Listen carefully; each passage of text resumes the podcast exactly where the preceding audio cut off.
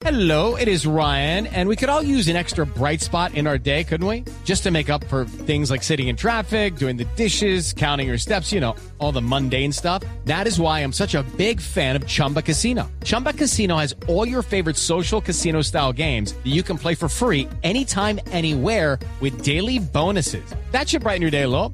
Actually, a lot. So sign up now at chumbacasino.com. That's chumbacasino.com. No purchase necessary. BGW. Void were prohibited by law. See terms and conditions. 18 plus. Le voy a hacer una pregunta, senador, y perdón que lo que le corte en su, su reflexión sobre el tema del debate y, digamos, del, del- el ánimo político, el de debatir este tipo de temas. ¿Usted tiene alguna animadversión personal hacia el senador Uribe? El No, yo Uribe? no, no, no, ese no es el Y se lo pregunto porque en redes sociales muchos de nuestros oyentes decían, oiga, ¿qué tal la bronca de este señor al expresidente? ¿Por qué insiste en el expresidente? ¿Hay algo, hay algo más allá No, de- del tema mi- político? Mi, verdadera, digamos, mi verdadera forma de percibir a Álvaro Uribe está relacionada con una eh, concepción política. Eso es lo que a veces no se entiende muy bien. Alguien decía que estos son hijos de... De- de- son- ambos son hijos de la- de víctimas y son víctimas de Uno de la guerrilla, el otro... Bueno, eh, no es eso, no es eso fundamentalmente. Lo que, lo que hay en el, en el fondo es eh, dos visiones de la realidad política colombiana distintas, que tienen consecuencias distintas. El, yo, el presidente, expresidente Uribe, no quiere permitir que avance el proceso de paz en Colombia.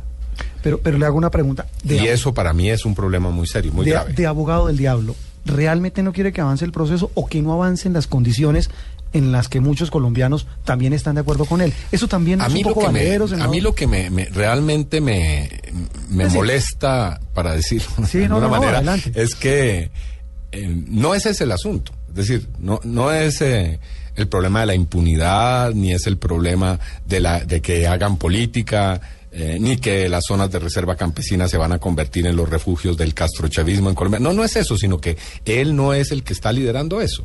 ¿Quién lo está Eh, liderando? Pues el presidente Santos.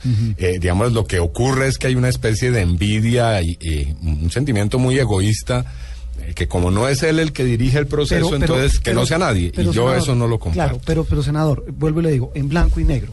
Es decir, de lo que hay, ¿usted no cree que hay cosas que se puedan corregir de ese proceso de paz? por y se lo pregunto porque lo que piensa Uribe, nos escribe mucha gente, nos está escribiendo en este momento en nuestra cuenta en Twitter, arroba Blue Radio Co, nos dice, no, un momento, dígale al senador Cepeda que lo que piensa el senador Uribe Lo pueden pensar lo pueden de muchos colombianos, que De puede haber impunidad, le repito, que puede haber impunidad, que la guerrilla está, o mejor, el Estado está negociando en unas Pero condiciones yo le diría dos cosas sobre eso. La primera es esta. eh, bueno, uno, ya- no estamos discutiendo en el aire, ya tenemos Claro. los textos de los acuerdos. Y, y ahí lo que hay, eh, es decir, con el, la mano puesta en el corazón, Sí. son reformas supremamente superficiales a la situación del país. ¿Ah, sí? Para mí, sí. Pero bueno, son reformas viables, son reformas que no van a, eh, digamos, a afectar eh, a gente que tiene mucho poder en Colombia. Es decir- ahí, nadie se- ahí no dice, dice en ninguna parte que eh, los grandes cacaos del país van a tener que renunciar a sus fortunas, por ejemplo. No, es no decir, es eso lo usted, que dice usted ahí. quisiera reformas mucho más duras. Sí, yo, pero, para- pero yo creo que esas que están ahí son muy importantes. Es decir, esas son muy importantes. No, no quiero subestimarlas. Sí. Lo que quiero decir es que son viables, son reformas sensatas. Eh, eso es una primera cosa. O sea que no hay tal eh, emergencia del castrochavismo en Colombia. Eso, eso que está ahí escrito para nada tiene que ver con una idea tan alarmista como esta. Pero lo segundo que, que- que yo diría es esto. Es decir, si hay críticas, bienvenidas. Si todos ponemos desde la extrema derecha, desde la extrema izquierda, desde el centro político, lo mejor de nosotros para construir la paz en Colombia, estupendo. Pero no es esa la actitud que tiene eh, el, el hoy senador Uribe y sus seguidores. Eh, la actitud es bien distinta, es hacer cuanta clase eh, de cosas se pueden hacer contra el proceso. Eh, filtrar la información, utilizar métodos que a mi modo de ver no son métodos de fair play, de, ¿no? de juego limpio, eh, para obstruir el proceso. Y ya hay muchas situaciones que lo ilustran. Mm, yo- y también nos escribe mucha gente a esta hora, senador. Eh, Vuelvo y le digo, haciendo de abogado del diablo, No y me problema, parece que lo más, que es lo más, eh, lo más ecuánime del caso. Dicen, sí, puede tener razón en algunas cosas el senador Cepeda, pero también nos dicen, ¿por qué no condenan, así como condenan esas filtraciones, la injerencia de la extrema derecha, eh, etcétera, etcétera, las acciones de los grupos paramilitares, etcétera, etcétera, etcétera, no condenan con la misma vehemencia los actos de la guerrilla. Eso no es cierto. Lo que pasa es que en Colombia la gente escucha lo que quiere escuchar. Yo, si usted revisa mi cuenta en Twitter, condeno con frecuencia Sí. muchos de los actos que comete la guerrilla. Le voy a citar lo más reciente. Sí. Cuando estaba en su eh, punto más alto esta, estos atentados en Putumayo y, y en otras partes del país contra la infraestructura, contra eh, eh, los oleoductos, yo me manifesté en el Congreso, dejé una constancia a nombre del pueblo democrático rechazando ese tipo de situaciones, porque primero le hacen daño a las comunidades campesinas, envenenan el agua, acaban con el eh, ecosistema porque afectan la economía del país, en fin. Pero, digamos, eh, cuando uno hace esto, entonces, ¿cuál es la reacción de la extrema? Eh, la reacción regularmente es, eso no es suficiente. O eso es simplemente una actitud hipócrita, porque en realidad son amigos de las FARC. Así como dice, Entonces, palo porque bogas difícil. y palo porque no bogas. Exactamente, es muy difícil aquí eh, hacer que se entienda que nosotros lo que queremos es realmente que se acabe la guerra y que, bueno, en esas condiciones construyamos un país distinto. Bueno, vamos a ver eh, si es en democracia quién logra tener el gobierno y, y- y abrirle paso a- a- a- al modelo y al programa político que, que quiera. Mm. Senador, eh, eh, estamos hablando hoy en Mesa Blue con el senador Iván Cepeda Castro. Repetimos, un personaje que genera odios, simpatías, críticas, es decir, medias tintas, no. Eh, ¿Cómo le ha Pero cambiado- también afecto. También afecto, sí, claro, no, seguramente sí. No, no, no, no. de acuerdo. Tienes, no, no, de hecho, estoy, estoy eh, revisando el récord de, de- de la vida y del trabajo del senador Cepeda, y hay que decirlo, ha sido dos años seguidos declarado eh, en la encuesta de líderes de opinión de cifras y conceptos como el mejor integrante de la Cámara de Representantes. ¿Y cuántos votos obtuvo en las pasadas elecciones? 84 mil. Sí, que es una de las eh, buenas elecciones, de las buenas votaciones del polo democrático. ¿Cómo le ha cambiado la vida a Iván Cepeda estas luchas? Bueno, De los últimos, de manera radical. 10 años, Yo- 8 años. Yo creo que eh, ha significado eh, entrar en unas dinámicas que para serle franco nunca imaginé. Yo quería eh, otro tipo de orientación en, en mi vida personal y, y profesional, pero bueno. Usted quería dedicarse a la academia. Yo quería hacer algunas investigaciones y tal vez contribuir en la docencia. eh, pero bueno, no, no estoy arrepentido de lo que hago. Me gusta, me apasiona, lo hago con mucha eh, seriedad, creo yo. Y, y bueno, me, me parece eh, que es realmente eh, una fortuna poder estar en un Congreso que tiene tareas tan eh, serias que abordar, ¿no? Sí. como las que tiene hoy. Bueno, eh, ¿cómo es una jornada del senador Iván Cepeda? Eh, muy intensa, hay, hay muchas...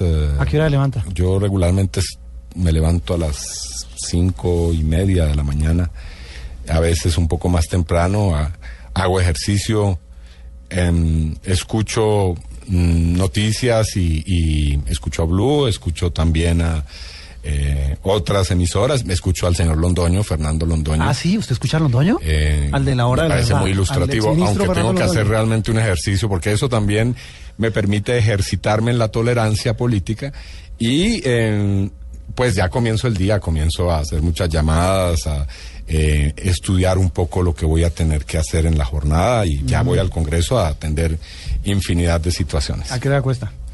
Eh, tarde, regularmente 12, 1 de la mañana. ¿El fin de semana qué hace? hay que viajar, hay que estar en reuniones. Eh, muy excepcionalmente tengo una tarde por allí un domingo en el cual puedo realizar actividades personales y de, digamos, relajarme un poco. ¿Va a cine? ¿Hace No, es, es la- yo no, no puedo, es decir, es muy incómodo entrar a un Se- lugar se lo público con- pregunto- con, se lo pregunto por eso. 10 escoltas. Eso es una situación que inmediatamente a la gente, y yo entiendo perfectamente, yo, yo, yo sé que mi presencia en algunos sitios a veces es muy incómoda para las personas. ¿Le han dicho algo, por ejemplo, en un avión? No, en- en- eh, bueno, no. eh, hay mucha gente que se me acerca. eh, la gran mayoría de una manera muy afectuosa y con palabras de reconocimiento. Hay de vez en cuando, no me ha ocurrido muchas veces, pero de vez en cuando hay ciudadanos que por, le molesta lo que yo hago y lo que yo pienso y también me lo expresan. Eh, pero nunca he tenido un episodio, digamos, hasta el día de hoy eh, en No el pasó a que- mayores. En el que sí se haya presentado algún hecho. Pero, pero igual, vuelvo y le repito, eh, da jartera. Es decir, eh, salir, que lo vean y generar ese tipo de sentimientos. Ha- Hacíamos alguna vez ese mismo programa con Piedad Córdoba y ella nos lo decía. Nos decía, mire, yo no voy a un cine, por lo mismo que usted está diciendo, me monto un avión y me insultan. No, en mi caso no es No eso. es- no Lo- llega el, tanto. el problema mío es... eh, ¿El aparato de seguridad? Ese, es esa, ese despliegue de seguridad con el que tengo que estar. Y, y yo sé que eso puede generar en algunas personas eh, incomodidad o también un poquito de miedo. Sí. ¿no? Pues personas armadas. Yo trato de no estar en los sitios públicos con eh, el, el equipo de seguridad. Bueno, todos son personas extraordinarias con las que yo trabajo y saben muy bien cómo comportarse, qué cosas se deben y no se deben hacer. Pero de todas maneras sí limita mucho la vida Claro. social. Ahora, en mi caso, le repito, no es esa situación de encontrar eh, eh, animadversión de la gente. contradictores. No, no, no. Eh, muy, muy raramente me ha ocurrido. ¿Se ha encontrado, ahora que está en los pasillos del Congreso, al expresidente Uribe o no han tenido oportunidad de vez nos hemos cruzado una que otra vez, bueno, como es normal. Sí. ¿Y qué ha pasado? No, ahí nada. eh, lo que ha pasado, ha pasado es dentro del, del, del recinto de sesiones, como usted, ha podido ver. ¿Usted no le destaca al eh, senador, hoy senador, expresidente Uribe, algo bueno? Yo creo que es un hombre que tiene eh, una serie de, eh, digamos, de virtudes en su, en su personalidad. Es un hombre constante, es un hombre trabajador, es un hombre emprendedor. Lastimosamente yo creo que esas virtudes que le harían tanto bien al país han sido enfocadas a asuntos y a proyectos y a programas que a mi modo de ver tienen un carácter muy antidemocrático y, y- y- y le, hace- le han hecho daño a Colombia, esa es mi convicción. Pues senador, estamos hoy en Mesa Blue con el senador Iván Cepeda Castro. Vamos a hacer una pequeña pausa. Después vamos a hablar otra vez de política, inevitablemente. De para dónde cree usted que va el país, qué va a pasar con el proceso de paz, pero también vamos a hablar de sus gustos musicales. Ok, perfecto. Una pequeña pausa, ya regresamos en Mesa Blue. Ya regresamos con Iván Cepeda en Mesa Blue.